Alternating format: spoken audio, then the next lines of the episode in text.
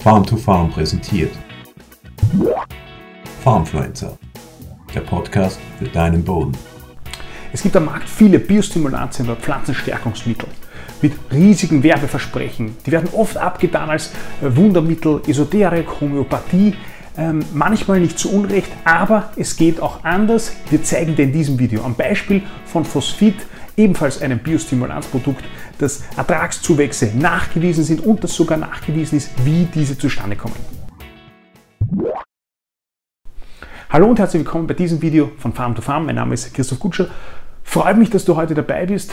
Wenn dir gefällt, was wir machen, dann teile die Videos mit deinen Berufskollegen und abonniere unseren Kanal. Biostimulantien, was bedeutet das überhaupt? Das sind äh, Stoffe, die aufgebracht werden auf die Kulturen, die selbst keinen Nährstoffwert haben, also die nicht als Nährstoff verwertet werden können, die aber in der Pflanze bestimmte Reaktionen auslösen und diese Reaktionen letztlich führen dazu, dass äh, die Pflanze zum Beispiel einen höheren Ertrag hat, stresstoleranter wird oder das Ernteprodukt eine höhere Qualität hat.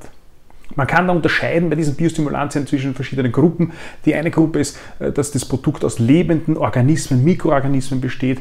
Ähm, es gibt Produkte, die aus äh, einer Produktgruppe aus Naturstoffen oder Stoffen, die also so in der Natur vorkommen, wie zum Beispiel Seetang oder Algenprodukte. Und dann gibt es ähm, sozusagen extrahierte Stoffe oder Verbindungen organischer Natur, also die eine organische Herkunft haben, wie zum Beispiel Huminsäuren, Fulvosäuren, ähm, Aminosäuren sind bekannte äh, äh, ähm, äh, Wirkstoffe sozusagen aus, dieser, aus diesen organischen Verbindungen und dann gibt es die sogenannten anorganischen Verbindungen, wie zum Beispiel eben das Phosphid. Letztlich handelt es sich bei diesen Verbindungen ähnlich wie bei Pflanzenschutz Mitteln um, um, um Wirkstoffe, die eben einen simulierenden Effekt haben. In der EU wird, streitet man sich oder diskutiert man zum Teil noch über die Klassifizierung, was ist eine Biostimulanz, was ist ein Pflanzenstärkungsmittel, was ist ein äh, Bodenhilfsstoff. Es ist letztlich egal, es geht darum, äh, Biostimulanz bedeutet, der Stoff äh, stimuliert, also löst eine bestimmte Reaktion in der Pflanze aus, die letztlich eben positive Wachstumseffekte haben soll. Das Problem ist aber, am Markt gibt es viele Produkte, und viele Produkte versprechen Großes, wo aber gar nicht nachgewiesen ist, ob diese Versprechen, also diese Ertragszuwächse oder was da versprochen wird, auch ähm, tatsächlich ähm, eintreten, also in, in, Studien nachgewiesen ist und schon gar nicht, wo nachgewiesen ist, ähm, wie diese Effekte eintreten sollen. Das ist aber anders, ganz anders eben bei dem Produkt Phosphid, ebenfalls eine Biostimulanz. Phosphid, wie schon der Name sagt, ganz ähnlich wie Phosphat. Es ist auch auf molekularer Ebene ganz ähnlich. Phosphat, ähm, äh, die Verbindung aus, ähm, die der pflanzenverfügbare Phosphor ist und auf der anderen Seite Phosphid unterscheidet sich nur äh, molekular eben äh, durch ein Sauerstoffatom. Ähm, das Phosphid, die Geschichte dazu fängt vor 100, etwa 100 Jahren an. Damals hat man gehofft, dass dieses Phosphid äh, als Phosphordünger verwendet werden kann. Man ist dann aber relativ bald darauf gekommen, dass das Phosphid selbst, also diese Verbindung PO3, ähm, dass dieses Phosphid selbst keinen Nährstoffwert hat, also dass der Phosphor von der Pflanze nicht unmittelbar verwendet werden kann. Dann ist das eingeschlafen und in den 1990er Jahren hat man sich wieder damit beschäftigt, nämlich auf einer Uni in, in den USA und äh, ist darauf gekommen, dass bei einer Anwendung übers Blatt mit relativ geringen Mengen von diesem Phosphid äh, Effekte eingetreten sind, die man so nicht erwartet hat. Konkret ist es damals gegangen um Zitrusfrüchte und durch die Phosphidanwendung hat man äh, mehr Fruchtansätze, das heißt mehr Blütenansätze gehabt, man hat größere Zitrusfrüchte gehabt und letztlich war der Ertrag größer. Und damit hat die Erfolgsgeschichte von dem Phosphid begonnen. Aus diesen ursprünglichen Forschungen ist dann auch ein Produkt geworden, das erste Produkt, das am Markt ähm, äh, sozusagen äh, etabliert wurde mit, äh, mit diesem Forschungsbackground, das war Nutrifit oder Nutrifit Magnum S, gibt es auch heute noch. Äh, und seitdem haben sich auch noch viele andere Produkte am Markt etabliert und Phosphid selbst hat sich auch in der Praxis bewährt die unterschiedlichen Produkte, äh, da wird, da wird äh, referenziert oder da wird ähm, gesagt, dass Phosphid drinnen ist, dass Kaliumphosphonat drinnen ist, dass, dass es ein Salz der phosphorigen Säure ist. Letztlich zielt das alles aufs Gleiche ab, nämlich auf diese PO3, auf diese Phosphid-Verbindung. Und was kann das jetzt genau? Grundsätzlich, das Phosphid kann angewendet werden im Ackerbau entweder übers Blatt oder als Saatgutbehandlung. Und es gibt zwei Effekte, die ähm, nachgewiesen sind, die eben zu Ertragssteigerungen führen. Einerseits einmal die effektivere Nährstoffverwertung. Und zwar konkret geht es um die Verwertung von Stickstoff.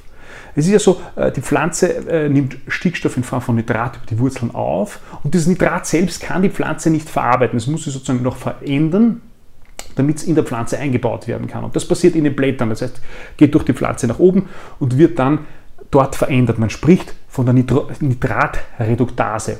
Dieser Prozess, der ist sehr energieintensiv, wird durchs Licht gesteuert und ist sehr, sehr wichtig. Man hat herausgefunden, dass durch diese Phosphitanwendung dieser Prozess der Nitratreduktase gestärkt wird. Das heißt, dass die Pflanze diese Nitratreduktase besser, diesen Stickstoff besser verwerten kann und dass sie letztlich ähm, ähm, besser den Stickstoff aus dem Boden, der vorhanden ist, auch nutzen kann. Ähm, also eine bessere Nährstoffverwertung hat. Das hat man auf molekularer Ebene nachgewiesen, dass Phosphid zu, diesen, äh, zu dieser ähm, äh, Verbesserung der Nitratreduktase geführt hat. Der zweite Effekt, der nachgewiesen wurde ähm, äh, der positive Wachstumseffekt von Phosphid ist auf, äh, auf das Wurzelwachstum. Man hat gesehen, dass durch die Phosphidanwendung, wie gesagt, entweder über das Saatgut oder über das Blatt, das Wurzelwachstum stimuliert wird. Das heißt, dass Pflanzen, die mit Phosphid behandelt worden sind, äh, neben Pflanzen, die nicht mit Phosphid behandelt worden sind, ein wesentlich mehr Wurzelbiomasse hatten und ein größeres Wurzelvolumen, also auf mehr äh, Volumen im Boden zugreifen konnten. Auch hier hat man, äh, haben die Forscher ähm, äh, schon herausgefunden, was sich da abspielt. Ähm, noch nicht zu 100 Prozent, aber sie sind schon sehr nahe dran. Nämlich sie haben gesehen, dass durch die Phosphitanwendung äh, bestimmte Hormone ähm, in der Pflanze mehr vorhanden sind. Und Hormone, ähnlich wie beim Menschen oder bei den Säugetieren, steuern das Wachstum. Und diese Hormone, die, da, die man durch die Phosphitanwendung fördert, die fördern eben auch das Wurzelwachstum. Und durch diese Effekte äh, ist es letztlich so, dass eine Phosphitanwendung zu höheren Erträgen führt. Auch das ist in langjährigen Studien, zum Beispiel von der Uni Kiel über 14 oder 15 Jahre, nachgewiesen, dass eine Phosphitanwendung zu einer Ertragssteigerung führt gegenüber äh, einer Kulturführung ohne Phosphid. Was sich aber auch gezeigt hat in diesen Versuchen ist, dass der Effekt von Phosphid, der positive Effekt auf den Ertrag, die Qualität, dass dieser Effekt ähm, äh, sich noch, dass der noch stärker auftritt, wenn die Pflanze unter Stress ist. Das heißt, äh, durch die klarerweise durch die bessere Wurzelarchitektur, durch mehr Wurzelbiomasse von ähm, in den Versuchen hat man hier äh, Steigerung der Wurzelbiomasse von 30 Prozent nachweisen können. Dadurch ist natürlich ähm, die Pflanze auch stressresistenter, genauso wie, das, wie sie das durch die effizientere Nährstoffverwertung ist. Deshalb, weil eben diese Biostimulanz Phosphid äh, sehr, schon sehr gut erforscht ist, es da schon wirklich ähm, langjährige Versuche und Nachweise wissenschaftlicher äh, Natur gibt, bin ich auch davon überzeugt. Deswegen ähm, äh, beizen wir unsere Zwischenfruchtmischungen auch mit Phosphid, damit äh, die Zwischenfrüchte, die ja oft im Sommer unter Trockenstress stehen, ähm, eine bessere Wurzelentwicklung haben können und letztlich die Nährstoffe auch besser verwerten können, damit wir das Ziel der Zwischenfrucht auch besser ähm, erreichen können. Ich hoffe, du hast aus diesem Video was mitnehmen können, nämlich dass Biostimulantien nicht nur Esoterik sind, dass es auch anders geht, nämlich mit dem äh, ähm, Wirkstoff Phosphid. Und ich hoffe, wir sehen uns beim nächsten Mal. Bis bald. Farmfluencer, der Podcast für deinen Boden.